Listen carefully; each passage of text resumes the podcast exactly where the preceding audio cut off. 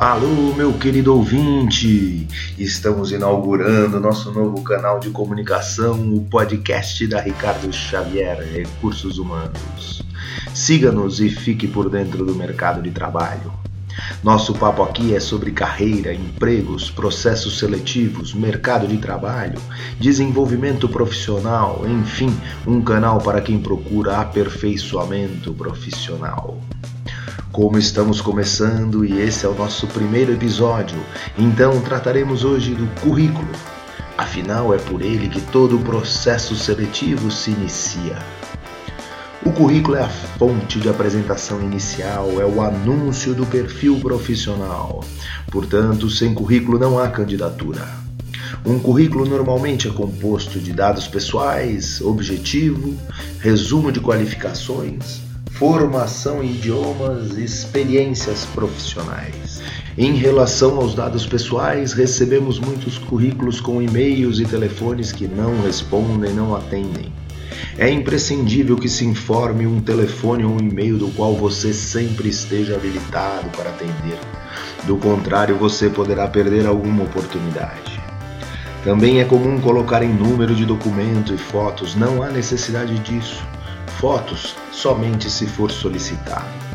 Também recebemos e-mails com nomes bonitinhos como Lindinha de Sampa, arroba alguma coisa, Fulano da Casa Verde, Deus é Fiel e até menções a time de futebol.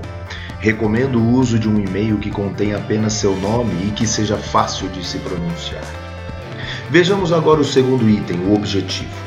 Neste ponto, o maior erro é colocar frases de impacto como me desenvolver profissionalmente nessa conceituada empresa, ou contribuir com minha competência para o desenvolvimento da empresa.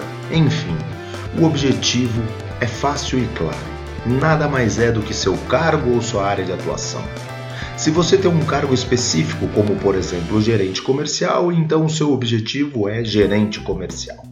Se sua situação for mais ampla, podendo trabalhar como gerente, coordenador ou supervisor comercial, por exemplo, então você pode optar por colocar como objetivo área comercial. O terceiro item, resumo das qualificações, só acontece nos casos de profissionais com ampla experiência, pois assim evita-se que o currículo fique muito extenso, colocando um resumo das principais competências e o resultado logo no início, dando destaque nas realizações e deixando o próximo item, o das experiências profissionais, mais leve. Se for esse seu caso, Procure ser bem objetivo, bem sintético, relatando apenas grandes resultados e responsabilidades. Também é importante destacar os segmentos pelos quais trabalha ou trabalhou. Quanto ao tópico formação e idiomas, coloque apenas as formações mais importantes, como cursos técnicos, graduação e pós-graduação. Se tiver outros cursos, esses podem ficar no final, em um novo item, cursos. Em relação ao idioma, é importante colocar o nível de proficiência. E lembre-se, não mentir. Você pode ser pego em uma prova ou mesmo em uma entrevista na língua exigida.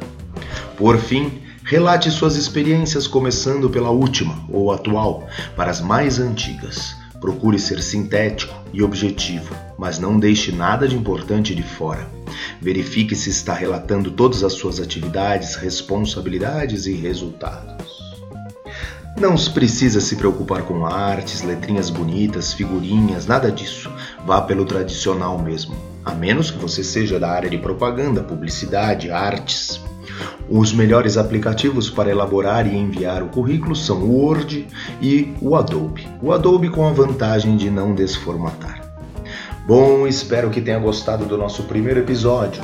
Caso afirmativo, siga-nos. Nosso próximo tema será entrevistas. Forte abraço, meus amigos.